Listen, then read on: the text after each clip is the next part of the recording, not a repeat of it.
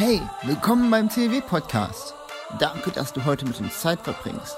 Wir hoffen, dass es dich inspiriert, dass es deinen Glauben aufbaut und dein Leben verändert. Genieß die Predigt. Ja, einen schönen guten Mittag hier mitten in der Karnevalszeit. Ihr habt es geschafft, ich beglückwünsche euch. Ich weiß nicht, wie ihr hierher gekommen seid, aber irgendwie seid ihr hierher gekommen. Herzlichen Glückwunsch dazu.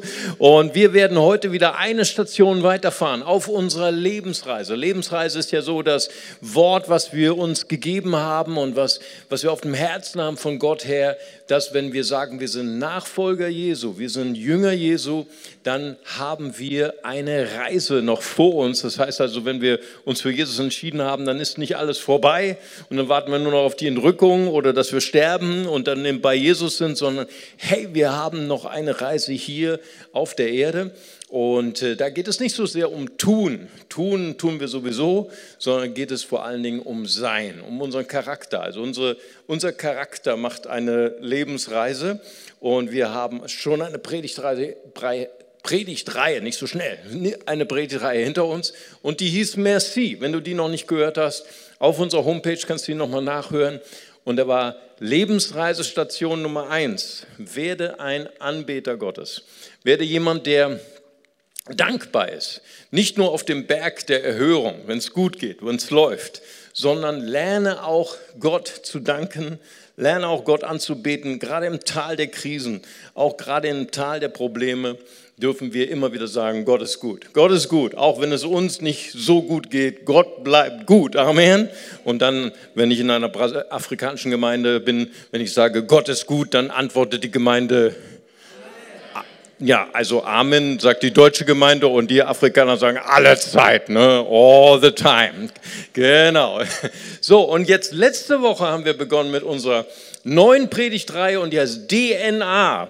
Ähm, Sylvia hatte schon gesagt, das heißt, das, was unsere Erbinformation ist, das, was uns ausmacht, das, was wie wirklich unsere Kernwerte sind, und zwar bezüglich von Beziehungen. Denn das ist unsere zweite Reisestation als Nachfolger Jesu, auf, als Leute, die unterwegs sind mit Jesus. Wir wollen nicht nur Anbeter sein, wir wollen nicht nur Freund Gottes sein, wir wollen auch Freunde untereinander sein. Und das muss man lernen, nicht wahr? Alle, die jetzt älter sind, die nicken schon mit dem Kopf, weil die wissen mal, das ist nicht so einfach, nicht wahr?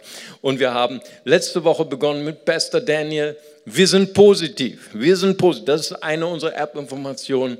Das heißt, wir lernen. Das ist eine Entscheidung, die wir tun. Das ist etwas, das wir lernen müssen, weil das ist nicht nur in Deutschland so, das ist nicht nur in Europa so, das ist auch in vielen Ländern so.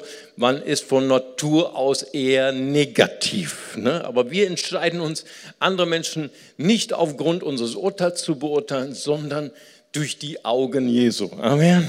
Wir sehen Menschen, wie Jesus sie sieht. Und heute werden wir einen Schritt weitergehen und unser Titel heute heißt Teil 2 DNA, was uns aus, ausmacht. Wir sind aufmerksam. Und ich lese genau den gleichen Vers, den wir letzte Woche haben, hatten. Und ich konzentriere mich auf den zweiten Teil des Verses und lese ihn aber trotzdem noch mal ganz vor.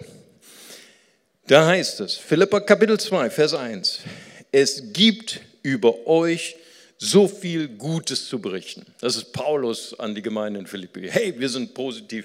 Paulus, er war positiv. Er sah das Gute in dieser Gemeinde. Als Menschen, die mit Christus verbunden sind, ermutigt ihr euch gegenseitig und seid zu liebevollem Trost bereit. Man spürt bei euch etwas von der Gemeinschaft, die der Geist Gottes wirkt. Und herzliches und liebevolle Liebe, nein, Entschuldigung, äh, herzliche und ähm, äh, mitfühlende Liebe verbindet euch. Das ist der Text von heute. Ähm, in der Elberfelder Übersetzung heißt es hier, ähm, wenn es irgendein herzliches Mitleid und Erbarmen gibt. Und deswegen ist mein erster Punkt, wir steigen schon mal ein, so in diesen Vers. Wir wollen diesen Vers nochmal so ein bisschen auseinandernehmen, weil wenn hier Elberfelder spricht von Mitleid, dann, ich weiß nicht, wie es euch geht, aber dieses Wort Mitleid, das löst in mir so ein zwiespältiges Gefühl aus. Auf der einen Seite gibt es eine positive Art von Mitleid, ne? also gut, Mitleid zu haben mit den Schwachen, mit den Kranken, mit Kindern. Aber es gibt auch ein, wie soll man sagen, ungesundes Mitleid. Ja, so, so ah ja, ich habe Mitleid mit dir. Ähm, wenn vielleicht bist du in einer dysfunktionalen Ehe oder bist du in einer dysfunktionalen Familie, wo viel Gewalt ist aufgrund von Drogensucht, aufgrund von Missbrauch von Alkohol. Und dann kann man so, so, ein, so ein ungesundes Mitleid etablieren. Das muss man sagen, ja, er ist zwar gewalttätig, aber er kann ja nichts dafür. Er hat ja selber eine schwierige Kindheit gehabt und er ist ja drogenabhängig und so weiter. Und das ist nicht ein gesundes Mitleid. Ja, wir als CLW, wir wollen ja auch so Werte ähm, äh, prägen. Wir haben gesagt, wir wollen eine liebevolle Gemeinde sein, aber wir wollen Liebe in Klarheit. Das heißt also, wir glauben, wir können Menschen lieben und trotzdem ihnen ein Feedback geben. Ein Feedback über fehlerhaftes Verhalten. Wir können trotzdem, obwohl wir in einer Beziehung sind, in einer Familie sind, wir können trotzdem unsere Grenzen ziehen und zu sagen, hey, du hast meine Grenze hier überschritten, du hast meine Würde verletzt, du hast meine Ehre verletzt und hier ist meine Grenze. Ich sage das Wort, was jeder Christ so lernen muss, nein. Das ist das kostbarste Wort, was man als Christ lernen darf. Nein, hier ist meine Grenze. Und ich mute dir sogar die Konsequenzen deines fehlerhaften Verhaltens zu. Das ist das, was wir meinen mit Liebe in Klarheit, Liebe mit Feedback. Nun deswegen, Mitleid ist ein bisschen so ein, ein missverständliches Wort. Wenn wir in den griechischen Text hineingehen, also sagt Paulus in Philippa 2, Vers 1, man spürt etwas von dieser Gemeinschaft bei euch, die durch den Heiligen Geist gewirkt ist, äh, herzliches und ähm, mitfühlende Liebe, die euch verbindet, dann ist hier bei Elberfelder eine, eine, eine Variante angegeben, die findet man unten in der Fußnote, die heißt, habt Eingeweide füreinander. ne, also das ist ein bisschen merkwürdig. Ne? Habt, habt Eingeweide füreinander. Ne? Man, hier, äh, hier sitzt ein Arzt, der weiß direkt Bescheid, nicht wahr?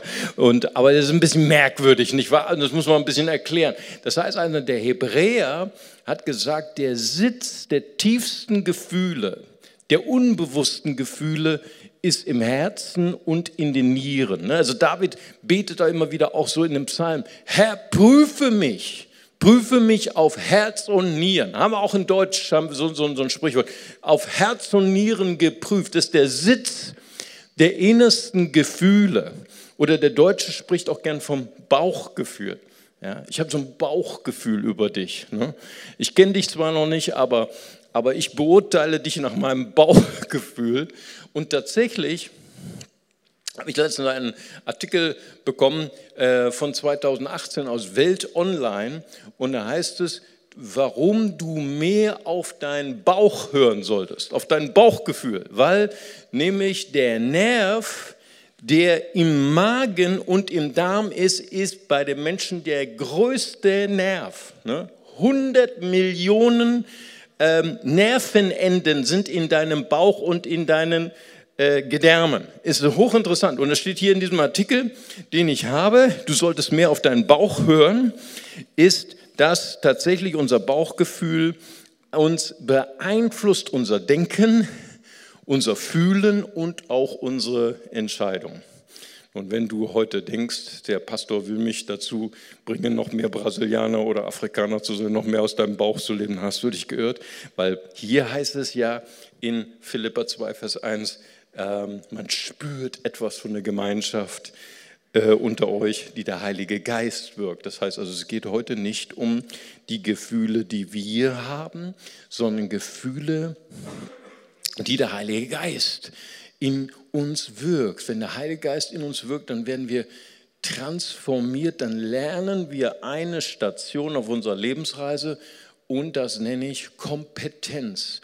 Kompetenz aufmerksam zu sein, Kompetenz zu fühlen, was der andere braucht oder was den anderen fördert. Und deswegen heißt auch unser erster Kerngedanke, auf meiner Lebensreise erlerne ich die Kompetenz zu fühlen, was der andere braucht und was ihn fördert. Nun, auf dieser Lebensreise, auf diesem Lernschritt kompetent zu sein in Aufmerksamkeit, kommt erstmal der erste Schritt, die Fehler. die Fehler. Und zwar äh, ist mein, äh, meine, meine Erfahrung, dass eben man Kompetenz lernt, gerade im Fehlern, die man macht oder im Clash oder im Crash der Persönlichkeiten. Was meine ich damit? Wenn Paulus hier schreibt an die Gemeinde in Philippi, Philippa 2,1, man spürt etwas von dieser Gemeinschaft bei euch, die durch den Heiligen Geist gewirkt ist, durch den Geist Gottes gewirkt ist und von dieser herzlichen, mitfühlenden Liebe, die euch verbindet, dann sagt er das nicht einfach so. Dann sagt er nicht einfach, naja, und schöne Grüße und überhaupt. Und letztens hat mir auch jemand zurückgeschrieben, Mario, du brauchst gar nicht so diese einleitenden Floskeln immer schreiben. Ich weiß, ihr Pastoren, ihr schreibt immer eure Floskeln. Ne? Paulus hat keine Floskeln geschrieben. Er hat das geschrieben, was er geschrieben hat, weil er es ernst meinte. Es war ihm wichtig, das zu betonen. Wow, ich spüre etwas von dieser Gemeinschaft. Ich spüre etwas von dieser Einheit, von dieser herzlichen Liebe, weil das ist eigentlich ein Wunder. Weil er war ja Pastor, er war Apostel. Er wusste, wie es in den Gemeinden zuging. Und er war ja nicht ein Petrus, der eine homogene jüdische Gemeinde gebaut hat in Jerusalem. Er war jemand, der eine internationale, multikulturelle Gemeinde gebaut hat in verschiedenen Städten des, der, der, der griechischen Hellenika, in der, in der Diaspora. Und da war ein Clash von Persönlichkeiten. Und ähm, es gibt einen, einen sehr äh, äh, guten Pastor, äh, Andy Stanley, er ist so ein bisschen mein, mein Mentor auf YouTube. Ich habe ihm noch nie die Hand geschüttelt, äh, dazu kam ich noch nicht. Und deswegen meine Gedanken, die ich jetzt äh, sage, das ist so ein bisschen von ihm abgeschaut, von ihm gelernt. Und Andy Stanley sagt, dass jeder Mensch, ob du es weißt oder nicht weißt, hat eine Box, mit der er herumläuft. Diese Box sind alle deine Hoffnungen, alle deine Träume, alle deine Bedürfnisse. Ja, falls du noch nicht gewusst hast, dass du so eine Box hast, heute wirst du es lernen. Und, ähm, und in dieser internationalen Gemeinde, da waren Juden zusammen, die Jesus folgten, und da waren internationale zusammen Heiden, sagt die Bibel, die Jesus folgten. Und diese Juden, die Jesus folgten, die hatten ihre Träume, die hatten ihre Leidenschaft. Das war die sogenannte Mishnah. Die Mishnah ist erst später geschrieben worden, 100, 200 nach Christus, aber sie ist erfüllt mit diesen rabbinischen Vorschriften, die 613 Gebote und Verbote für einen Juden. Denn ein echter Jude, auch wenn er Jesus nachfolgte, er wollte Gott ehren durch die vielen, vielen verschiedenen Gebote, die es dort gab. Aber das Problem war, diese Gemeinde war eine internationale Gemeinde. Dort waren auch viele Griechen und sie liebten es am Sabbat zu grillen ne, mit ihrem schönen Schnitzel oder Steak oder wie auch immer, Medium oder gut durch oder wie auch immer blutig. Und die Griechen, sie liebten auch ihre Weisheit, die Weisheit der Philosophen von Platon, von Sokrates. Und so, das ist das, was ich meine. Also dieser Crash der Persönlichkeiten, dieser Crash der verschiedenen Boxen von Hoffnungen, von Träumen, von Bedürfnissen. Nun, Gemeinde ist ja nun mehr als internationale Gemeinde. Wir haben gesagt, wir träumen von einer Gemeinde für alle Nationen, für alle Generationen. Wow, das heißt also ältere und jüngere in einer Gemeinde. Ich kann dir sagen, auch das ist ein Persönlichkeitscrash. Auch Ältere haben etwas anderes in ihrer Box, der Wünsche, der Träume, der Bedürfnisse als Jüngere. Ältere, und ich äh, fühle mich ja auch manchmal schon fast zugehörig zu den Älteren, sie lieben Tradition, ne?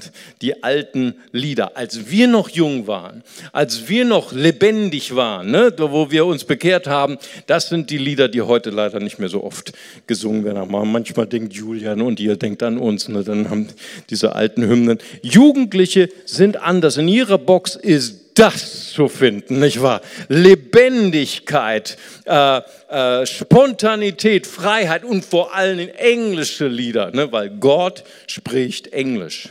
Ne? Aber ich hatte mal einen texanischen Prediger hier, der hat gesagt, ihr glaubt, dass Gott Englisch spricht, das ist eine Lüge. Gott spricht Texanisch. Ne? Das hatte er gesagt, nicht wahr? So, und deswegen haben wir hier in Philippa 2, Vers 1 diese Station, diese nächste Station auf unserer Lebensreise, zu lernen Aufmerksamkeit. Es gibt auch so ein, ein äh, äh, Modewort in den letzten Jahren, das nennt, Acht, nennt man Achtsamkeit. Achtsamkeit. Ich habe bewusst dieses Wort nicht gewählt, weil Achtsamkeit so mehr zentriert ist auf sich selbst, zu fühlen, wie fühle ich mich, wie funktioniert mein Körper. Deswegen habe ich das Wort Aufmerksamkeit genommen, weil das ist eine Kompetenz, die wir lernen können, wirklich zu spüren, wie geht es dem anderen, wirklich zu sehen, was ist die Box des anderen, was sind die Hoffnungen, was sind die Träume, was sind die Bedürfnisse des anderen. Und das ist das Reiseziel, das wir heute versuchen ein bisschen zu beschreiben. Und dann gibt es noch die Gruppe der Verliebten. Ne, wir haben äh, heute gefeiert zwei Verliebte, die gesprungen sind in die Ehe. Großartig, nicht wahr? Und ich sage immer, bei, bei Verliebten und Verlobten, du hast die große Chance, in dieser Phase die Box deines Partners kennenzulernen. Du solltest sie spätestens nach der Hochzeit, solltest du wissen, was in der Box deines Partners ist. Wenn du es dann immer noch nicht weißt, dann steuerst du auf Probleme zu. Amen. Das sage ich nicht als Prophet, das sage ich als erfahrener Pastor, nicht wahr? Und in dieser Box sind tolle Sachen bei Ehepartnern. Ne, da ist zum Beispiel die Frage, was haben wir hier alles Schönes? Mal gucken, wo ich das. Ja, genau. Die Sprachen der Liebe. Ne? Kennst du schon? Es gibt ein, ein herrliches Buch ne, von Gary Chapman, die fünf Sprachen der Liebe. Hast du schon herausgefunden, was die Sprache der Liebe ist? Dann, wie sieht unsere Zukunftsvision aus? Werden wir zur Miete wohnen oder werden wir ein Haus kaufen und was haben wir? Oh, natürlich, das Wichtigste habe ich vergessen bei der Ehevorbereitung, Geld. Wie, wie heißt es? Mein Gehalt, dein Gehalt, unser Gehalt. Ne, ich hatte mal ein Pärchen in der, in der, in der Ehevorbereitung, die sagte, mein Gehalt und dein Gehalt ist mein Gehalt. Ne? Und dann sage ich, das ist ein Satz, wo du und ich vorkommen, aber irgendwie äh, ist die, die Balance aus, aus dem Ruder geraten. Ne? Nicht wahr? Das sind wunderbare Themen. Übrigens, äh, das ist äh, das, was ich auch in der Ehevorbereitung mache. Elf Gründe, warum du nicht heiraten solltest. Ne? Putzen, ne? wer hat hier die auf oder was werden wir fahren? Werde ich mein Vintage-Sportauto fahren? Oder werden wir etwas Praktisches fahren? Ne? Oder werde ich sagen, Schatz, ich liebe dich. Ich werde immer für alle Ewigkeit meinen Sportwagen fahren. Was du fährst, der Herr wird für dich sorgen, nicht wahr? Oder wie wollen wir, das ist toll, äh, Konfliktregeln, nicht wahr? Kennst du die wichtigsten Konfliktregeln? Und welche Vorstellungen haben wir? Wie viele Kinder werden wir haben? Eins, zwei, oder Fußballmannschaft, nicht wahr? Alle diese wichtigen Sachen. Und weißt du, und spätestens am Traualtar kommen zwei Menschen zusammen, die ihre Boxen nehmen und einander austauschen. Ich gebe dir meine Box und ich nehme deine Box. Nur das Problem ist, wenn du deine Box nimmst und jemand anders gibst, Du siehst es aus deiner Perspektive, der andere sieht es aus seiner Perspektive und aus einmal, auf einmal werden daraus Erwartungen. Da kommt dieses Gefühl der Schwere, dieses Gefühl der Last, dieses Gefühl, hier wird eine Latte hochgesetzt, dieses niederschmetternde Gefühl, wenn ich deine Erwartungen nicht erfüllen kann, dann wirst du unzufrieden mit mir sein. Alle diese Boxen, die wir haben, sind geprägt durch unsere Kindheitserfahrung. Diese wunderbare Ehe von Onkel Bernd und Tante Edith, die möchte ich unbedingt auch leben in unserer Ehe. Oder der andere sagt, äh, ich will auf keinen Fall die Ehe führen, die meine Eltern gelebt haben. Das heißt also, Boxen sind definiert, sind äh, bestimmt durch die Erfahrungen, die wir als Kinder gemacht haben. Entweder durch die Vorbilder oder durch die Traumata, die wir als Kinder erlebt haben. Und so kann es kommen zum Clash der Persönlichkeiten. Das kann nicht nur in einer Ehe so kommen, das kann auch in einer Gemeinde so sein, wo Generationen aufeinander clashen, wo es, wo es dauernd Konflikt gibt, wo die ältere Generation zusammenclasht mit der jüngeren Generation oder wo Nation mit Nation zusammenclasht. Das sind die Spannungen, von der Paulus hier spricht. Philippa 2, Vers 1. Ich kenne meine Pappenheimer. Ich weiß ganz genau, wer ihr seid, ihr Philippa. Und er wusste in, Philipp, in äh, Kapitel 1, kannst du etwas davon lesen. Da waren nicht alle Engel, da waren Leute auch, die ihre eigenen Motive hatten, die ihre egoistischen Motive, da waren nicht alle brav. Er sagte, ich kenne euch und deswegen spürt man etwas von dieser Gemeinschaft bei euch. Die ist nicht von euch. Die ist nicht aufgrund eures Goodwills oder eurer Netiquette oder eurer Anstrengung, nett zu sein sondern die ist gewirkt von dem Heiligen Geist. Das ist etwas Bemerkenswertes, deswegen schreibe ich das. Ich schreibe nicht nur eine Floskel. Ich schreibe das, weil ihr habt eine herzliche, eine mitfühlende Liebe, die euch verbindet. Nun, diesen Crash der Persönlichkeiten können wir auf vier verschiedenen Wegen lösen. Der erste Weg ist, wir gehen. Wir gehen. Wir packen alles wieder ein. Wir sagen, hey, du hast die Spielregeln verändert. Du hast dich geändert. Du hast die Wege verändert. Ich nehme meine Box. Ich bin enttäuscht von dir. Und ich gehe, ich verlasse diese Ehe, ich verlasse diese Gemeinde. Das ist, das ist äh, enttäuschend, was ich erlebt habe in dieser Gemeinde. Ich habe nicht das bekommen, was ich, was ich eigentlich wollte. Und ich nehme diese Box und ich gehe mit meinen Hoffnungen ich gehe mit meinen Träumen, ich gehe mit meinen Bedürfnissen und ich gehe in eine neue Beziehung. Und ich hoffe, dass ich jemanden treffe, der meine Box sieht, der meine Box erfüllt, der meine Hoffnung, der meine Träume, der meine Bedürfnisse erfüllt. Ich gehe vielleicht auch in eine neue Gemeinde mit meinen Hoffnungen, mit meinen Träumen, mit meinen Bedürfnissen, hoffe, dass ich eine Gemeinde finde, die all das erfüllt. Zweite Möglichkeit, die wir haben, ist, wenn wir den Clash und den Crash der Persönlichkeiten erleben. Wir gewinnen. Wir gewinnen. Wir setzen uns durch. Wow. Ne? Wir reden unserem Partner ein, wir reden der anderen Generation ein, wir reden der anderen Nation ein. Deine Box ist Schrott. Alles, was in deiner Box ist, ist sowieso Mist, ey. Komm, lass uns nach und nach meiner Box leben. Meine Hoffnung, meine Träume, meine Bedürfnisse, das ist das Nonplusultra. Wir überzeugen den anderen. Nur wenn hier junge Pärchen sind und du hast das Ziel, eine grässliche Ehe zu führen, du hast das Ziel, dich in mindestens drei Jahren scheiden zu lassen, dann solltest du unbedingt auf meine Ratschläge jetzt hören. Dann solltest du unbedingt vier Fertigkeiten lernen, heute noch, damit du die grässlichste Ehe auf dem ganzen Kontinent führst. Das Erste, was du lernen solltest, du solltest Überzeugungskunst lernen. Ne, du sollst den anderen überzeugen, dass du immer Recht hast. Ne, das Zweite, was du lernen solltest, über Führungskunst, dem anderen ein schlechtes Gewissen machen. Hey, was in deiner Box ist, hey, das ist total falsch. Ne? Du solltest Buße tun. Du solltest Fertigkeiten lernen wie Zwang oder Kontrolle. Wenn du diese vier Fertigkeiten hast, dann kannst du Garantie haben, dass deine Ehe auseinandergeht oder dass du die grässlichste Beziehung hast in ganz Deutschland. Herzlichen Glückwunsch.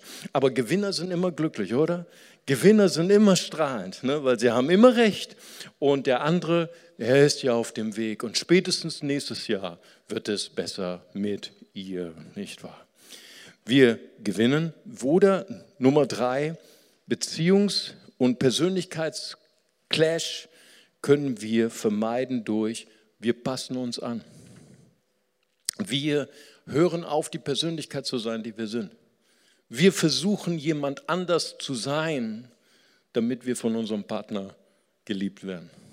Wir verkaufen unsere Identität und diese Wut und die Trauer darüber, dass ich mich selbst eliminiert habe, die versuche ich zu kompensieren. Nur damit wir Frieden haben. Nur damit unsere Ehe nicht auseinandergeht. Nur damit die Gemeinde sich nicht spaltet. All das können wir erleben. Aber wer sich selber anpasst, um von dem anderen geliebt zu werden, wird irgendwann den Respekt verlieren vor dem Partner. Wenn jemand sich so anpasst, um sich selber zu verleugnen, in einer negativen Art und Weise, nicht in der Weise des Evangeliums, der wird den Respekt verlieren vor dem, der der Gewinner ist. Und der Gewinner wird auch irgendwann seinen Respekt verlieren vor dem Partner, der sich so selbst verliert. So was haben wir alles. Wir verlassen die Beziehung und den Persönlichkeitscrash zu entgehen. Wir gewinnen, wir passen uns an. Und Nummer vier, jetzt kommt das Nonplusultra. Wir suchen den Kompromiss. Ne? Das ist das, was viele Gemeinden, das ist das, was viele Ehepaare, auch christliche Ehepaare, als den absoluten Nonplusultra-Ziel sehen. Wir suchen den Kompromiss. Ja? Wir, wir suchen den Kompromiss und, und wir werden nicht ganz glücklich, aber wir werden ein bisschen glücklich und nicht ganz unglücklich. Hauptsache, wir bleiben zusammen, Baby, nicht wahr? Wir suchen den Kompromiss. Nun, Beziehungen die den Kompromiss leben, sie leben von Listen. Ne? Die Listen sind lang. Ne? Du bist mir etwas schuldig.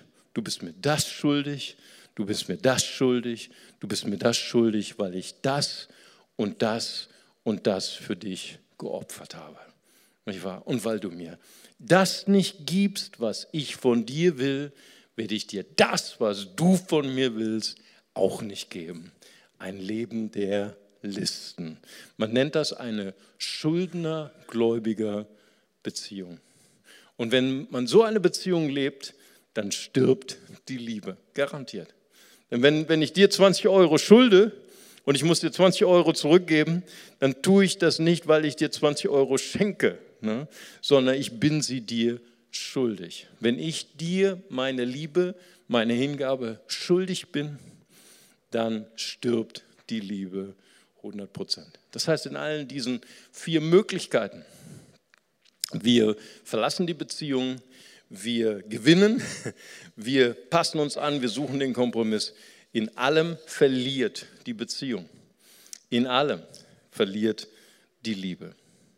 Paulus sagt, wow, man spürt etwas von dieser Gemeinschaft bei euch die gewirkt ist durch den Geist Gottes.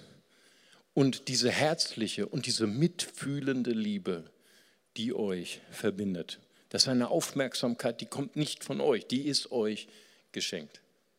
Weißt du, und ich sage immer, glückliche Christen oder Andy Stanley sagt in seiner Predigt, what happy couples know, was glückliche Paare wissen, ist eine Entscheidung. Das ist eine Entscheidung, die wir treffen, zu sagen, der Partner ist mir nichts schuldig. Du bist mir in keinster Weise etwas schuldig. So ist es auch in einer Gemeinde, dass eine Generation zu der anderen Generation sagt, hey, ihr seid mir nichts schuldig. Aber in mir ist äh, eine Leidenschaft, in mir ist eine Hingabe zu sagen, hey, ich spüre eine Dringlichkeit, ich würde gern mein Leben dir hinlegen. Ich würde gerne dir alles schenken. Ich möchte gerne deine Box lesen. Ich möchte gerne sehen, was sind deine Hoffnungen, was sind deine Wünsche, was sind deine Träume und Bedürfnisse. Nun, ähm, ich glaube, dass wir dieses, dieses Bedürfnis, unsere eigene Box zu vergessen und die Box des anderen zu lesen und zu erfüllen, das kommt nicht aus uns selbst. Das geht nur durch eine Herzensveränderung. Das geht nur durch eine Herztransplantation. Das ist das, was Paulus sagt. Diese Gemeinschaft ist nicht von euch selbst. Sie ist gewirkt durch den Geist Gottes. Und vielleicht ist im Moment so die Atmosphäre, gerade hier oder in euren Augen, lese ich so den Horror, der gerade in euch abläuft, nicht wahr? Mario, das ist wieder so eine Predigt, ne? hier rein, da raus, ne? schöne Worte, aber das meinst du nicht wirklich ernst, oder Mario? Ich meine, was, was passiert in einer Gemeinde, wo die Älteren sagen, hey, ich will die Box der Jugend lesen, ne? ich will mich einsetzen, dass die Träume der Jugend, ey, das habe ich schon jahrelang, ey, wenn, die, wenn das passiert, dann übernimmt die Jugend vollkommen die Gemeinde. Ne? Oder, oder was passiert in einer Ehe? Ne? Wenn nicht das Seil des Tauziehens, ne? jeder versucht den anderen in seine Box zu ziehen. Ey Mario, das meinst du nicht wirklich ernst, ne? mit dem hier meine Box ver vergessen und die Box des anderen sind. Hey, wenn Mario, wenn ich loslasse, wenn ich mein Seil loslasse, mein Tau loslasse, sie zieht mich in ihre Box. Ne? Dann ist aber Feierabend. Mario, das ist absolut unrealistisch, was du da redest. Das hat nichts mit meinem Alltag zu tun. Nun, wovon ich spreche, das habe ich nicht mir selbst ausgedacht, das habe ich gelernt von unserem Reisebegleiter unserer Lebensreise, von Jesus Christus. Jesus, er ist nicht nur mein gewählter Präsident für vier Jahre. Und wenn ich unzufrieden bin mit ihm, dann wähle ich jemand anders. Jesus, er ist mein Herr. Und er bestimmt in meinem Leben, wohin die Reise geht. Und so war es auch mit Jesus und seinen Jüngern. Wir lesen das in Johannes 13. Johannes 13 kommen sie um dieses letzte Abendmahl, kurz vor seinem Tod. Er wusste, dass er sterben würde. Und er hatte noch mal eine letzte Lektion seinen Jüngern mitzugeben. Und sie kommen dort in diesen Raum, wo sie dieses letzte Abendmahl feiern. Und ich weiß nicht, ein bisschen, vielleicht weißt du das ja auch im Orient, wenn man dann in einen Raum kommt, dann hat man erstmal die von den Dienern die Füße gewaschen bekommen. Ja, weil, weil damals, da ging man in Sandalen, da ging man durch den Staub, da waren die Füße dreckig, da hat man in alles Mögliche getreten, ne, da war nicht Diesel das Problem, ne, da waren andere Ausstoßungsprodukte, ne, die da auf der Straße lagen, wo man dann voll reingetreten hat. Und dann war das Bedürfnis, ich möchte gerne dieses Mal, das war ja nicht nur irgendein Mal, das war das Pessachmal. Es hat auch etwas mit ritueller Reinigung zu tun. Irgendwo ist doch dieser Diener. Wo ist denn dieser Diener? Überall im Haus ist doch dieser Diener. Und da war niemand und die Jünger waren fertig, die waren kaputt, die waren müde. Und dann kommt Jesus und zieht sich die Schürze an und er wäscht seinen Schülern die Füße. Wow. Und das war nicht so wie so manchmal so Gemeinden, vielleicht hast du es mal erlebt, so eine rituelle Fußwaschung. Ne? äh, am Mittwoch 19 Uhr ist Fußwaschung im CLW. Ne? Dann wäscht man sich nochmal vorher die Füße und mit Rosenwasser nochmal, ne? weil damit es nicht so peinlich ist. Ne? Wir hatten mal in der Ältestensitzung, das war noch so in unseren charismatischen Zeiten, ne? dann sagte er, ich habe den Eindruck, wir sollen uns jetzt die Füße waschen. Nein! Wenn ich das gewusst hätte, ich hätte vorher nochmal Grundreinigung. Ne? Hey, Jesus sagt, ich, ich zeige euch eine Lektion, wie ihr einander lieben sollt. Eigentlich bin ich der Rabbi, oder? Eigentlich habe ich das Recht zu sagen, hey, Schüler, hier. Ich bin gerade in ein riesiges Kamel-Diesel-Berg reingetreten. Aber das tut es nicht. Er sagt, ich, ich lasse meine Box hinter mir, meine Bedürfnisse, ich habe auch Bedürfnisse, ich lasse und ich sehe eure Bedürfnisse, ich sehe eure Box. Und dann sagt er in Johannes 13, Vers 34 sagt er, ich gebe euch ein neues Gebot. Wow, wow, wow, wow, wow. Ich meine, Jesus war Rabbiner. Sie waren alle Juden. Ich meine, sie hatten ihre Torah, oder? Sie hatten ihre, ihre Mishpat, ihre 613 Gebote. Und das war perfekt. Und hier kommt jemand, der ein neues Gebot hat. Klar, Jesus ist Gott. Er ist der Geber all dieser Gebote und jetzt gibt er ein neues Gebot. Und sie waren so ein bisschen, oh, das wird strange hier, ne? ein neues Gebot. Und sie warten so ein bisschen und er sagte, ich gebe euch ein neues Gebot, liebt einander. Oh, Hammer. Das kennen wir doch schon. Das haben wir alles schon. Ne? Im Levitikus 19, Vers 18, du sollst deinen Nächsten lieben wie dich selbst. Kennen wir schon. Ist schon in der jüdischen Bibel, ist schon in der, in der Torah, im Tanach. Und außerdem vor drei Jahren, Jesus, da hast du auf diesem Berg deine großartige Bergpredigt gehalten. Matthäus 7, Vers 12 ist übrigens das Kennzeichen unseres Gemeindebusses, ne? MT äh, 7, 12, damit alle wissen, was die goldene Regel ist. Ne? Und die goldene Regel heißt, tut übrigens äh, den Menschen stets so, wie ihr von ihnen behandelt werden möchtet. Das ist das Gebot und das ist die Botschaft des Gesetzes und der Propheten. Und Jesus sagt, ja, weiß ich alles. Aber ihr habt mich noch nicht ausreden lassen. Ne? Also der Rheinländer sagt, ich habe noch nicht fertig. Ne? Ihr habt mich unterbrochen.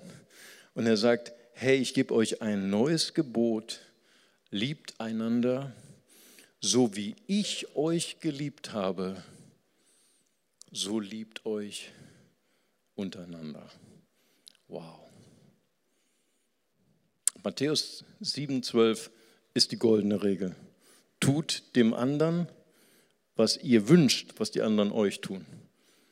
Aber ich gebe euch nicht eine goldene Regel, ich gebe euch Platinregel. Nochmal eins obendrauf, ein neues Gebot. Ihr sollt einander lieben, so wie ich euch geliebt habe. Und wie hat Jesus mich geliebt? Herr Jesus hat alles aufgegeben, alles hinter sich gelassen. Ich meine, in Philippa 2 heißt es, er ist Gott und er ließ alles hinter sich. Er wurde Mensch, er hat gelitten, er wurde gekreuzigt, er wurde gequält. Alles hat er hinter sich gelassen, seine Box, seine Bedürfnisse, seine Träume, seine Hoffnungen. Er betet im Garten Gethsemane, Vater, wenn es möglich ist, lass diesen Kelch an mir vorübergehen aber nicht wie ich will, sondern wie du willst. Wow, was für eine Liebe. In Römer 5 heißt es, er hat mich schon geliebt, als ich noch Feind Gottes war. Schatz, ich werde dich lieben bis in alle Zeiten, wenn du das tust, was ich von dir will. Und wenn du nicht mehr tust, was ich will, dann werde ich dich auch nicht mehr lieben. Ja, wenn ihr ehrlich gewesen wärt, wäre hier wenigstens ein Amen gewesen, nicht wahr? Aber wir sind ja heute in der Kirche. Wow. Jesus, er lädt uns ein, einen weiteren Schritt zu gehen in unserer Lebensreise. Eine Herztransplantation vorzunehmen. Paulus sagt, man spürt etwas bei euch von dieser Gemeinschaft von dieser Koinonia, von dieser Verbundenheit, die kommt nicht von euch, sie ist gewirkt durch Gottes Geist. Ich weiß, wer ihr seid. Aber das, was ihr da lebt, ist gewirkt von Gottes Geist. Hey, wie wäre das, wenn wir heute ein bisschen träumen? Und träumen, wie wäre wohl CLW, wenn wir wie die Gemeinde in Philippi wären? Eine Gemeinde, die diese herzliche und mitfühlende Liebe, diese Eingeweide, diese Kompetenz hat, aufmerksam zu sein.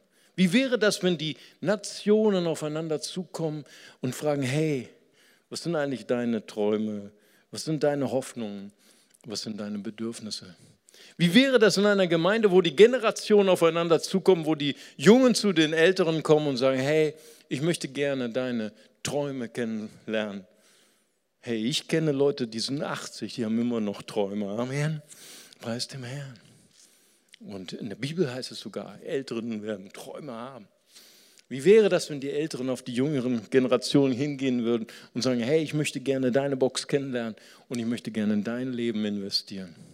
Wie wäre das, wenn wir erfüllt werden von Familien, von Paaren, von Freundschaften, von Kleingruppen, wo wir unsere Box hinter uns lassen und sagen, ich möchte gern deine Box kennenlernen.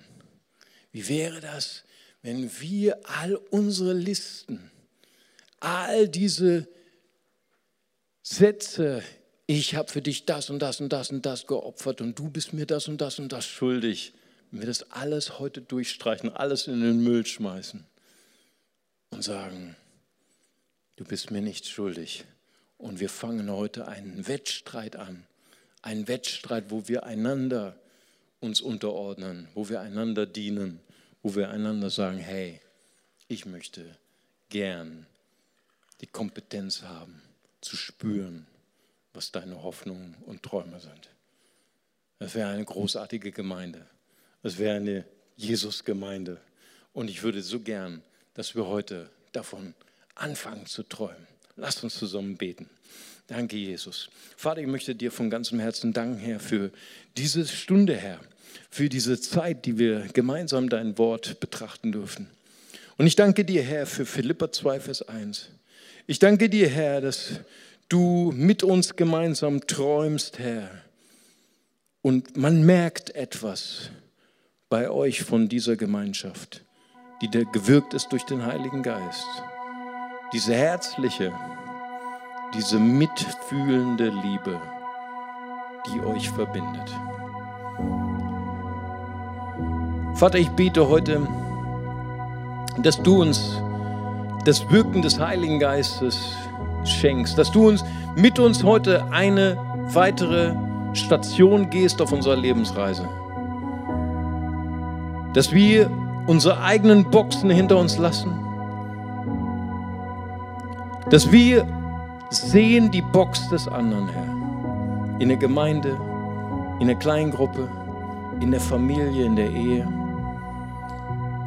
Nur aus einem Grund, weil wir wissen, Menschen, die selbstlos sind, sind glückliche Menschen, glückliche Christen, glückliche Ehepartner. Ich danke dir dafür.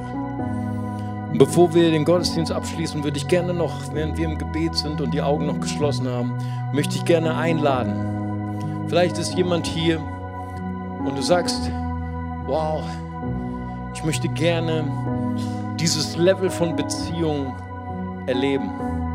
Aber ich spüre, ich brauche, ich brauche diese Herztransplantation. Ich spüre, ich brauche dieses neue Herz, was Jesus schenken kann. Und vielleicht sind sie Teil einer Religion, vielleicht sind sie auch Teil einer Kirche. Aber sie haben noch nie diesen Schritt gemacht, Jesus nicht nur als Präsident zu haben für vier Jahre, sondern wirklich als Herrn. Zu sagen, Jesus sei du mein Herr, führe mich auf dieser Lebensreise. Vergib mir all meine Schuld. Und wenn das heute ihr Verlangen ist, wenn das heute ihr Wunsch ist, dann lade ich sie ein, einfach Gott ein Zeichen zu geben und einfach ihre Hand kurz zu heben, so wie ich das gerade tue. Und ich würde gern für sie beten. Ist jemand hier? Dann lade ich sie einfach ein, kurz ihre Hand zu heben und zu sagen, Jesus, hier bin ich. Ich weihe dir mein Leben, ich gebe dir mein Herz. würde ich gern für sie beten. Gott segne sie. Halleluja. Jesus. Preis sei dir. Danke, Vater Gott. Warte noch einen Moment, wenn hier jemand ist und der sagt, heute ist mein Tag. Ich möchte gerne heute mein Leben Jesus weihen und ihn einladen als meinen Herrn und meinen Retter. Danke, Jesus. Und wollen wir jetzt gemeinsam dieses Gebet der Hingabe zusammen beten. Und wenn Sie heute dieses Gebet mitbeten wollen, dann tun Sie es laut, tun Sie es leise. Und wir wollen dieses Gebet eines, äh, ein, eines Kindes einfach zusammen beten, ganz laut als Gemeindefamilie. Und wir sagen zusammen, Vater im Himmel, Vater im Himmel, danke, dass du mich liebst. danke, dass du mich liebst. Danke, dass du dich für mich entschieden hast. Danke, dass du dich für mich entschieden hast. Herr Jesus Christus, Herr Jesus Christus, du bist für mich gestorben und auferstanden. du bist für mich gestorben und auferstanden. Vergib mir meine Schuld. Ich wähle dich jetzt Wähle dich jetzt als meinen Retter und Herrn. als mein Retter und Herr. Dir will ich folgen. Amen. Amen. Wenn Sie dieses Gebet mitgebetet haben, können Sie gleich hier die Treppen hochgehen. Gleich ist der Gottesdienst zu Ende. Und dort hinten, dort oben sind meine Freunde von der Next Step Lounge. Und würden Ihnen gerne was schenken und Ihnen den nächsten Schritt auf dieser Reise mit Jesus zeigen. Und jetzt würde ich gerne den Gottesdienst abschließen, indem wir noch einmal unsere Augen schließen. Und wenn du sagst, ich würde gern diesen nächsten Schritt auf meiner Lebensreise mit Jesus machen. Ich möchte gern diese Kompetenz erlernen, aufmerksam zu sein, achtsam zu sein. Ich möchte gern meine eigene Box, meine eigene Box meiner Bedürfnisse hinter mir lassen. Und ich möchte gerne eine erneuerte Beziehung erleben zu meinen Freunden.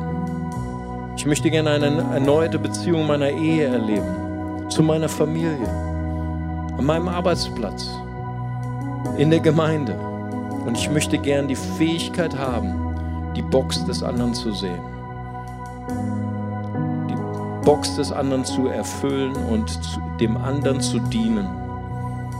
Und wenn du sagst, ich möchte gern diese Herztransplantation erleben. Ich möchte gern diese Veränderung durch den Heiligen Geist erleben. Öffne einfach deine Hände an deinem Platz. Und ich würde gern beten, dass Gott uns gemeinsam verändert.